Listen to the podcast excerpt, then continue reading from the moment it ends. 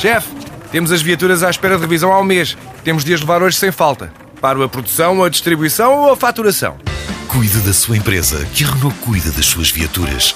Com o serviço Renault Pro Mais exclusivo para profissionais, conte com uma equipa especializada que lhe oferece soluções à medida do seu negócio e serviços como recolha e entrega de veículos para manutenção, horários de oficina alargados, serviços rápidos sem marcação e muito mais. Renault Pro Mais, ao seu lado para fazer a sua empresa crescer mais.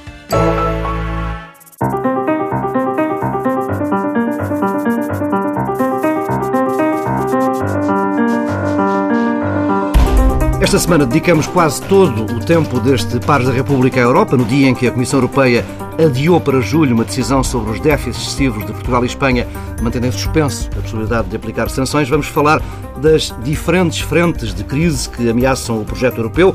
Já lá iremos a esse tema central.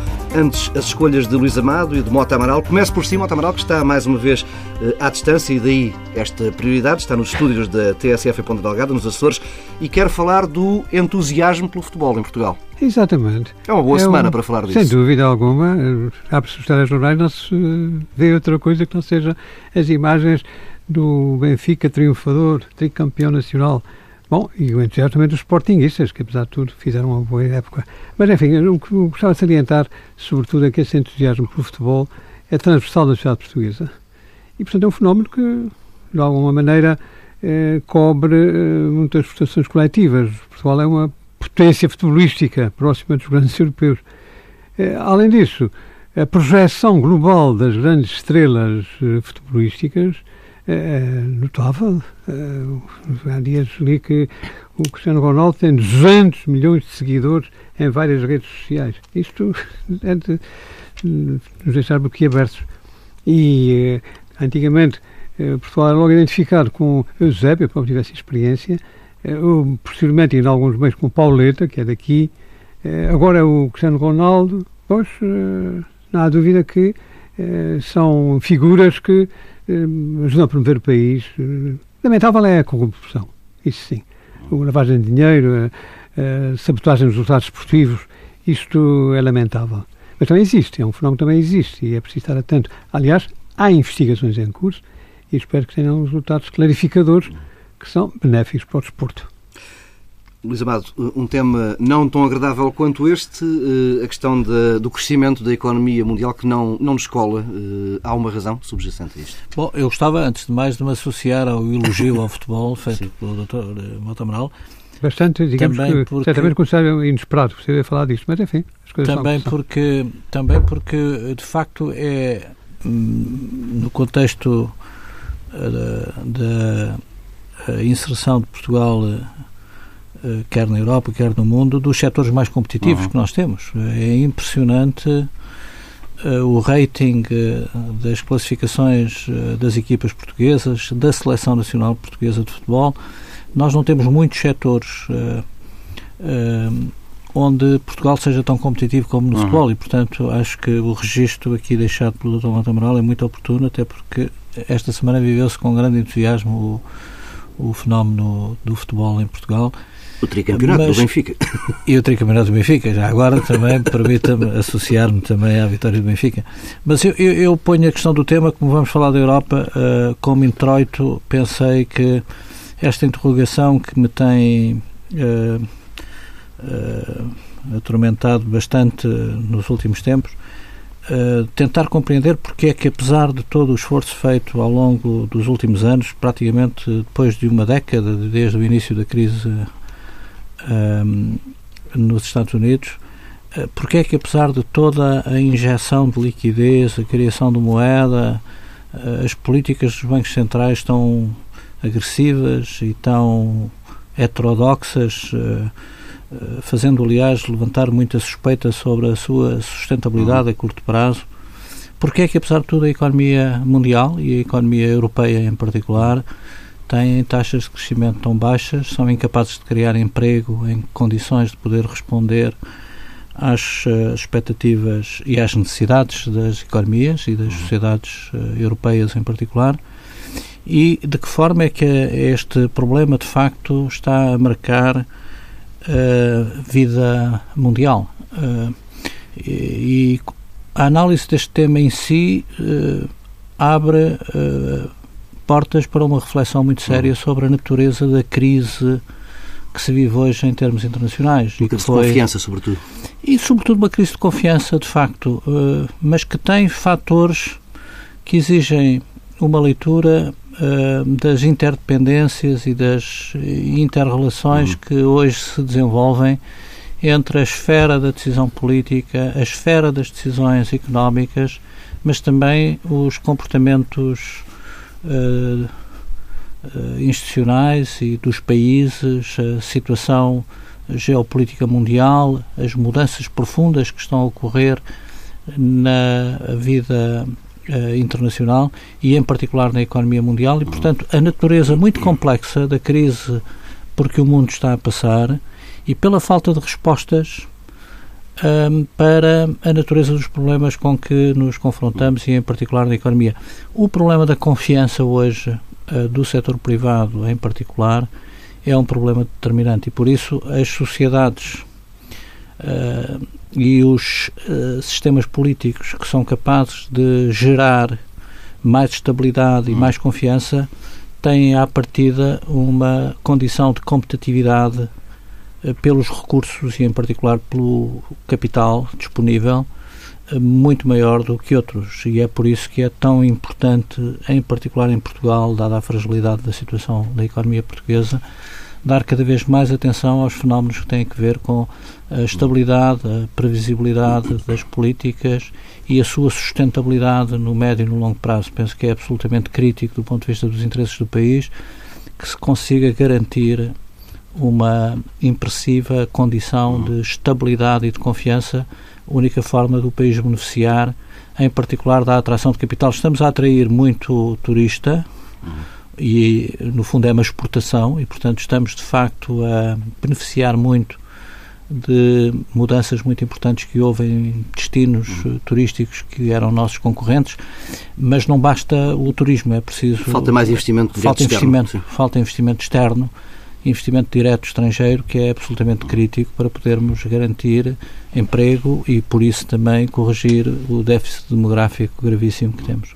Vamos certamente voltar a falar de confiança na segunda parte, quando falarmos da Europa e das crises que ameaçam o projeto europeu. Fazemos aqui uma primeira pausa neste Par da República.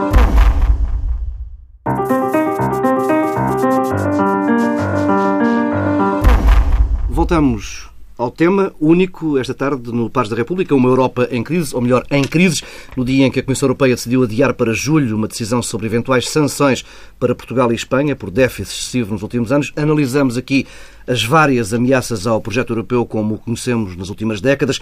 Antes desse olhar, queria a vossa opinião acerca da decisão tomada hoje pela Comissão. No fundo, a ameaça de sanções mantém-se em suspenso, enquanto a Comissão recomenda reforço de reformas estruturais já para este ano e para o próximo, quer em Portugal, quer em Espanha. Eh, todo este processo acaba, mal começa por si, acaba por resultar apenas eh, em mais pressão, em pressão reforçada sobre o orçamento português para o próximo ano?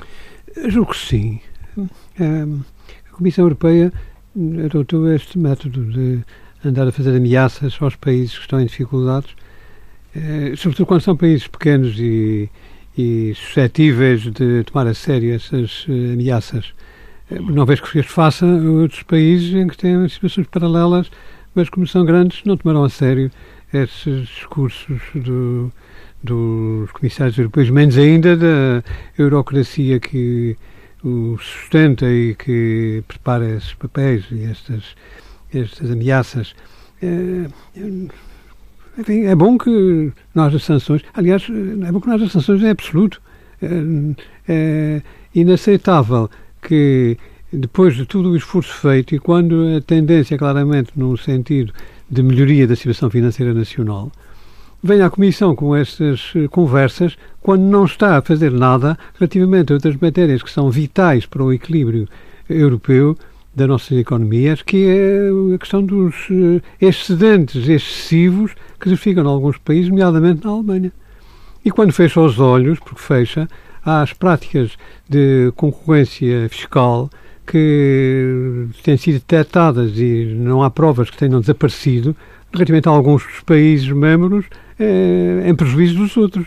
Lembramos o episódio de, do Luxemburgo e a sua a prática com Tomás de atrair grandes empresas multinacionais para o, o estabelecerem as suas sedes no, no, nesse país, oferecendo-lhes pacotes fiscais extremamente vantajosos, de, com prejuízo objetivo dos outros países membros da União um dos lucros são feitos com a operação dessas companhias. Portanto, com toda a franqueza, a autoridade política, para não falar já de, de outras autoridades da Comissão Europeia nesses domínios, é muito fraca.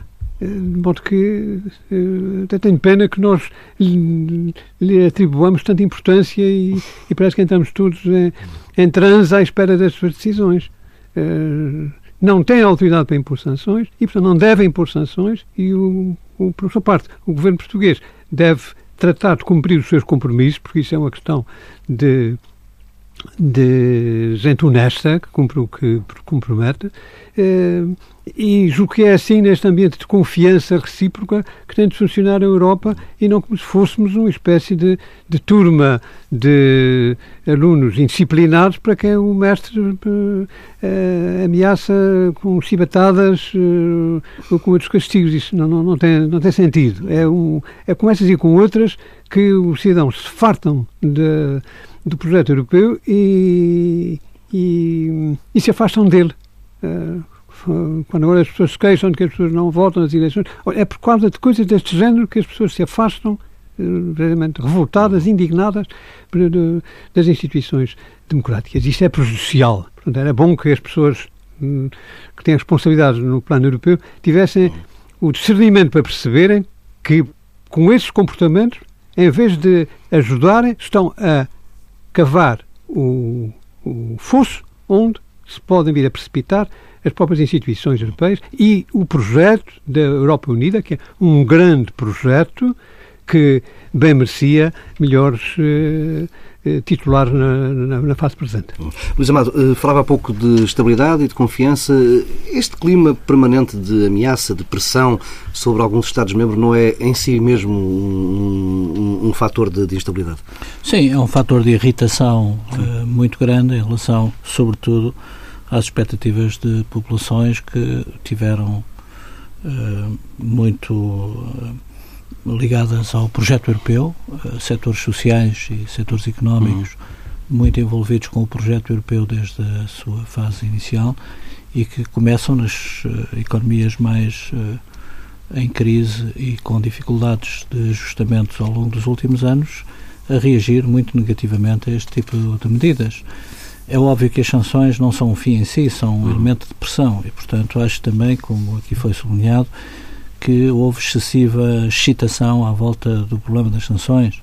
Acho que eh, essa uh, uh, possibilidade é remota, apesar de tudo, uma vez que se trata sobretudo de um mecanismo de pressão, de uhum. coação, uh, tendo em vista disciplinar e corrigir desequilíbrios significativos que têm depois impacto nos déficits dos Estados mas o problema é que nós estamos numa fase em que a percepção desses desequilíbrios não é vista com equidade e com equilíbrio por parte das populações dos países que são mais atingidos por essas medidas, uhum. uma vez que há outro tipo de desequilíbrios, como aqui foi citado, em particular o desequilíbrio da conta corrente da Alemanha, que é absolutamente inaceitável. A Alemanha tem um saldo corrente positivo em 2015 de 8,5% do produto e, portanto, alguma coisa tem que ser feita nesse domínio.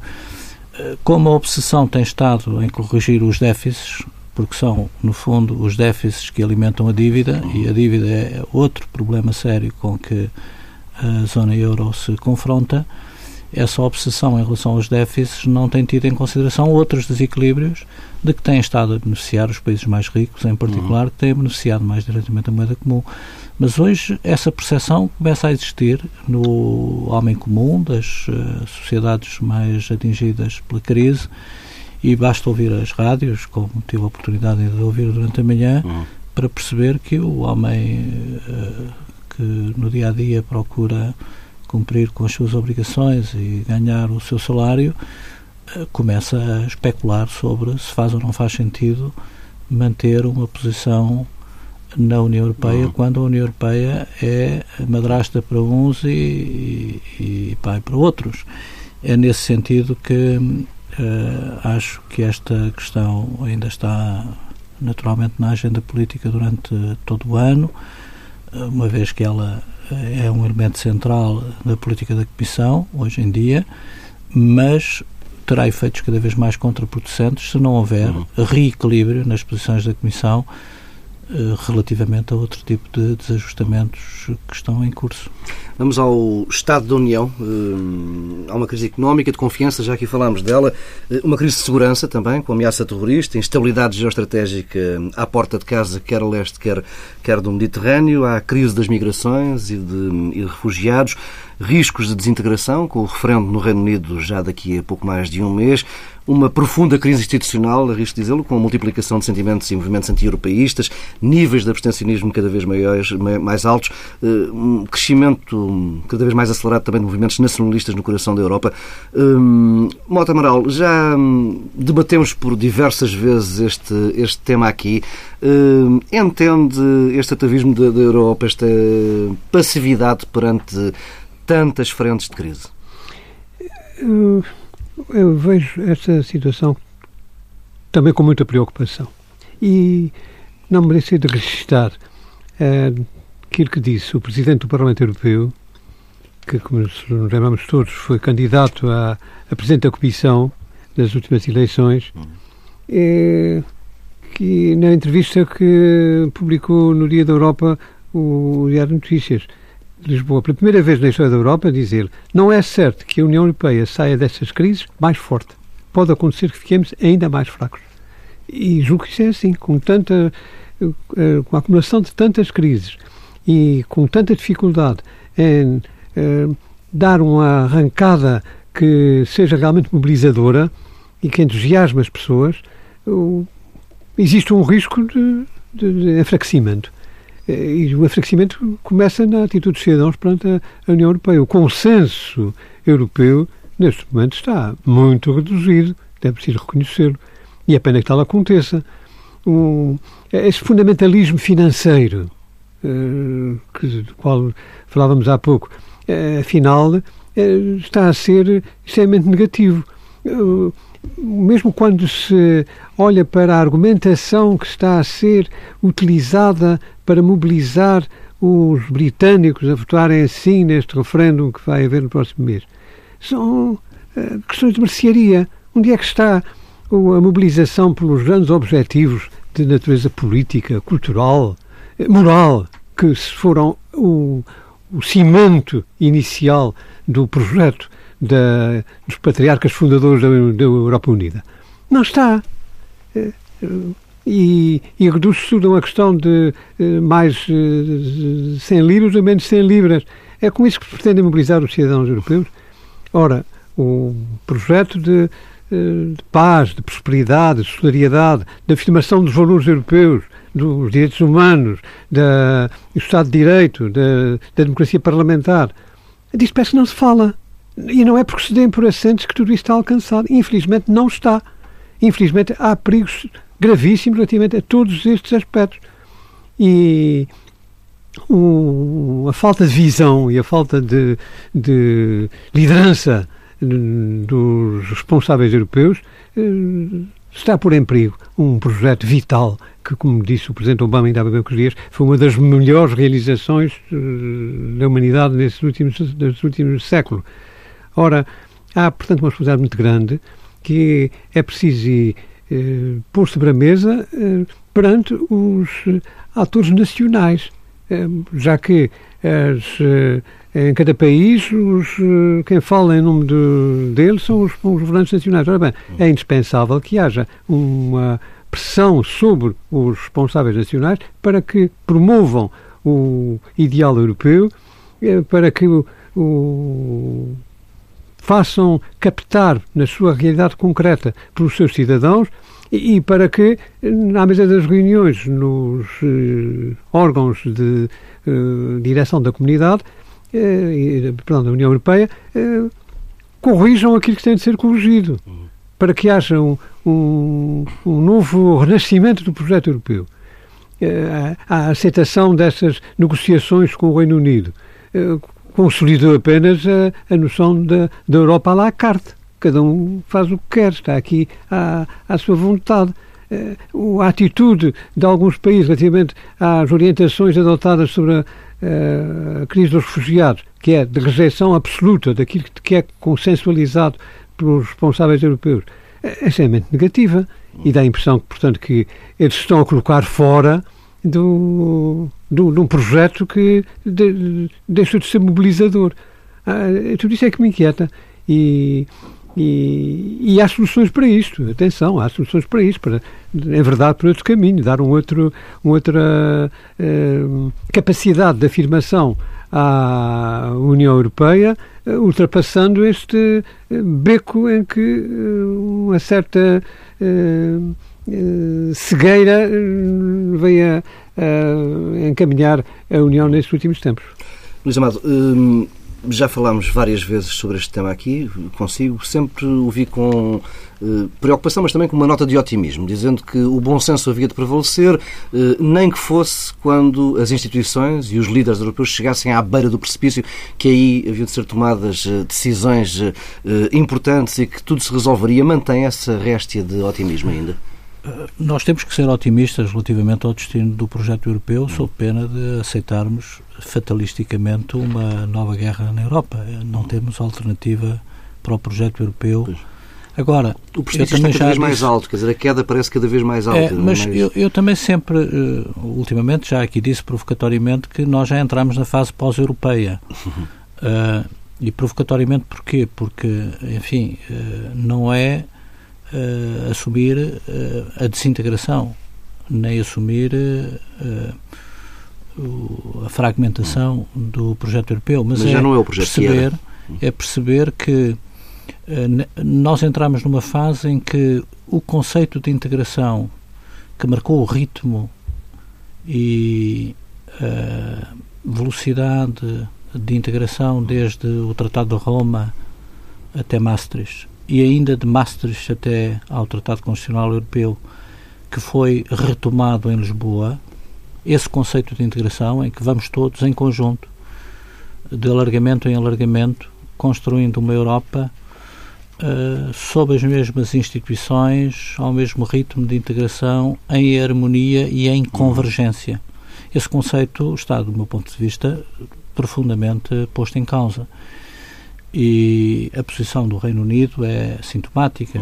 Eu acredito que o Reino Unido vai acabar por votar favoravelmente a presença na União Europeia, mas o sinal do Reino Unido é o sinal também muito forte de que um, entramos numa outra fase de percepção de como a unidade da Europa se pode ou não fazer. O, que pode ser dado ao Reino Unido como moeda de troca já coloca em causa uma série de princípios Não, básicos da União. E por isso mesmo uh, reabre, do meu ponto de vista, como ainda vimos sobre o debate uh, das sanções, hum. há momentos, reabre de facto uh, o debate soberanista em todas as sociedades europeias, hum. não apenas por expressão dos movimentos soberanistas ou nacionalistas, mas porque a questão da soberania, no conceito de soberania partilhada que uh, plasma uh, o conceito de integração desde o Tratado de Roma, uh, tem que ser revisitado sob pena de a desigualdade na abordagem das situações entre os Estados ser crítica do ponto de vista da percepção das sociedades europeias relativamente aos fundamentos da integração europeia. Portanto, a minha perspectiva é de que, de facto, nós já estamos noutra fase da integração europeia. A única dúvida é ainda, do meu ponto de vista, uh, como é que a zona euro uh, vai uh, garantir a estabilidade de um núcleo de integração fundamental, onde vai ser necessário dar um passo no sentido uh, de reforço da integração, quando em muitas dessas sociedades que estão na zona euro há um forte sentimento anti-europeu em crescendo, mas é necessário para garantir a moeda comum, para garantir o mercado interno, para garantir Schengen, para garantir a segurança uhum. das pessoas neste espaço, é preciso introduzir mais mecanismos de governo central, mais mecanismos de governação central, é preciso um orçamento para a zona euro, é preciso, portanto, um parlamento dentro do Parlamento Europeu para a zona euro, e creio que não temos muito tempo, até 2018, seguramente, esses passos têm que ser dados. Portanto, há necessidade de dar alguns passos políticos muito rapidamente uh, em relação à, estabiliza à estabilização da zona euro.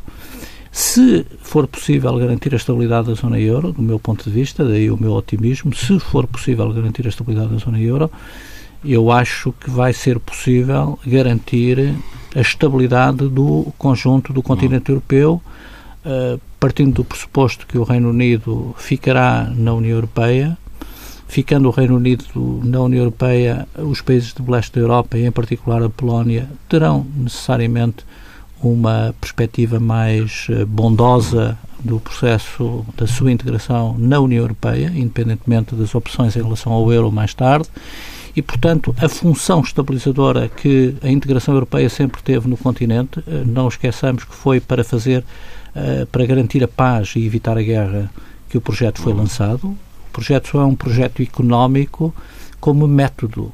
O funcionalismo do mercado é um método que é colocado uh, por Schuman uh, na agenda uh, europeia quando fracassa a integração política uhum. e securitária pela via da Comunidade Europeia de Defesa. Foi por aí que tudo começou.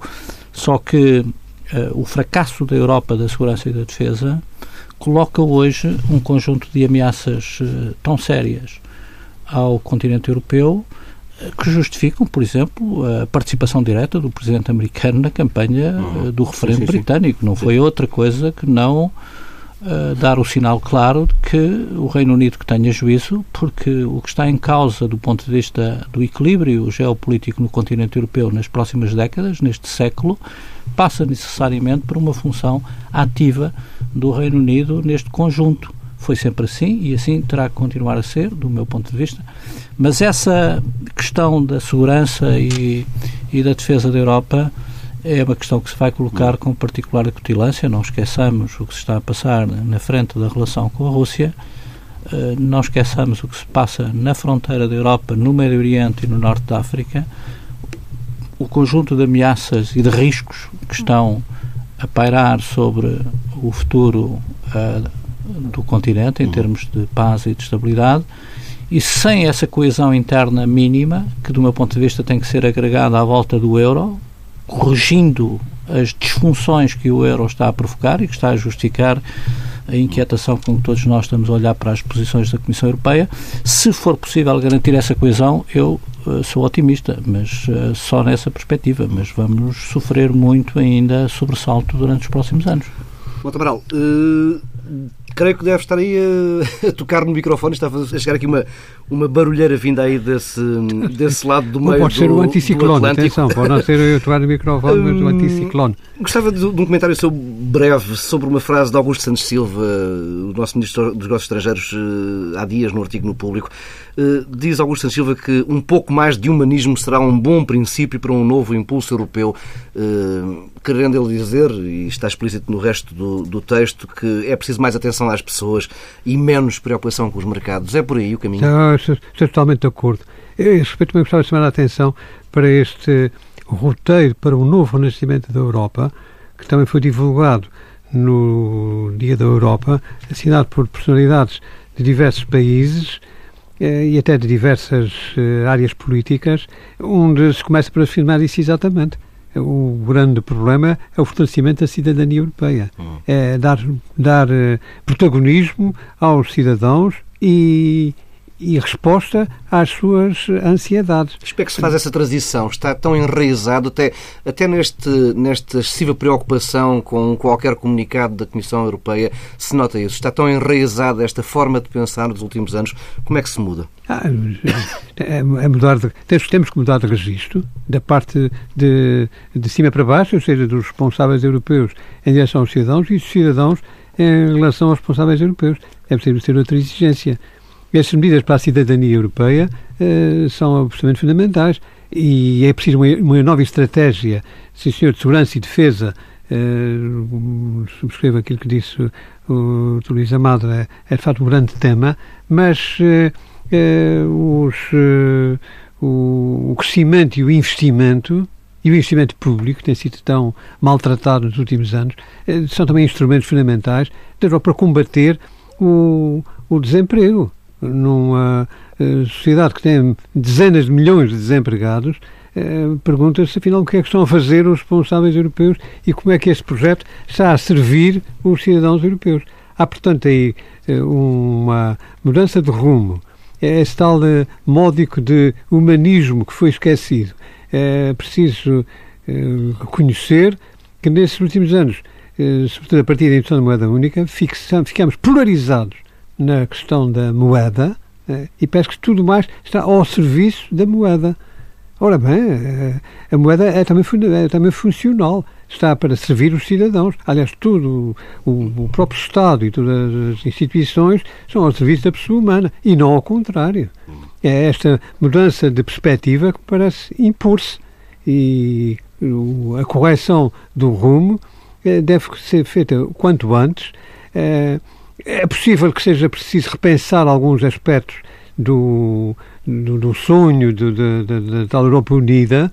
Uh, há, há, questões que são uh, mais urgentes neste momento do que estar a criar novas instituições, uh, devido a esse respeito que seja possível fazer uma nova conferência intergovernamental, uma nova convenção europeia, um novo tratado Uh, há propostas sobre essa matéria, estou a par disso, mas não vejo que haja ambiente para isso. Uh, vamos concentrar-nos em dar sinais para a resolução dos problemas que estão a sentir os cidadãos. E então, nessa altura, talvez o entusiasmo por esse projeto reapareça e o, os uh, fenómenos críticos com que estamos a defrontar-nos se desvaneçam e seja possível olhar para tudo isto de, de outra maneira. Uh, uh, o agravamento das questões eh, de segurança, uh, a necessidade de haver um, uma política para uma política de boa vizinhança que ajude os países que estão na periferia europeia a desenvolverem-se, a encontrarem aí os seus boas condições de vida para os seus cidadãos, em vez de serem apenas um ponto de partida para novos migrantes económicos, refugiados, eh, para a União eh, impõe-se também. Eh, e é, é também uma tal, um tal sinal de humanismo, dar, ir à procura dos problemas que afetam as pessoas, já não aquelas que são cidadãos europeus, mas que estão aqui à, à nossa porta e, que têm sido tão desprezadas. E, e, e que disso, sob esse ponto de vista, cometeram-se erros terríveis que continuam para a situação, realmente, essa tristíssima eh, operação na Líbia que destruiu o que existia, que era mau, mas eh, deu origem a uma situação ainda pior. Meu caro, temos mesmo de fechar por aqui esta hum, segunda parte do Pares da República. Estamos já daqui a pouco com as sugestões.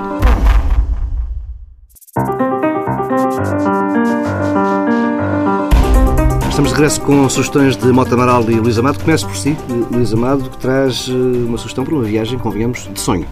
São Tomé e Príncipe.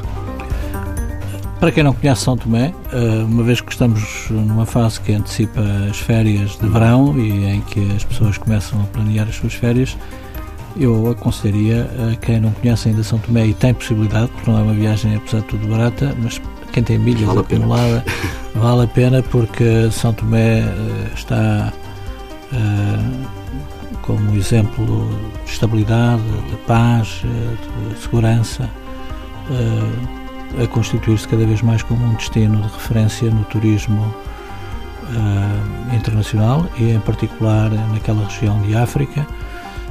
Tem a particularidade de ter uma relação histórica com Portugal única no contexto das ex-colónias portuguesas, uma ligação fortíssima da sociedade são tomense à sociedade portuguesa, um apego muito grande à língua portuguesa e são ilhas de facto paradisíacas do ponto de vista sobretudo da exuberância de uma vegetação equatorial e tropical, tem todas as condições para passar uma boa semana de férias pode uh, ter um menu de degustação único na uh, Roça de São João dos Angulares com o João Carlos Silva, da Roça Costachos, pode fazer uma visita ao Ilha das Rolas, ao Príncipe.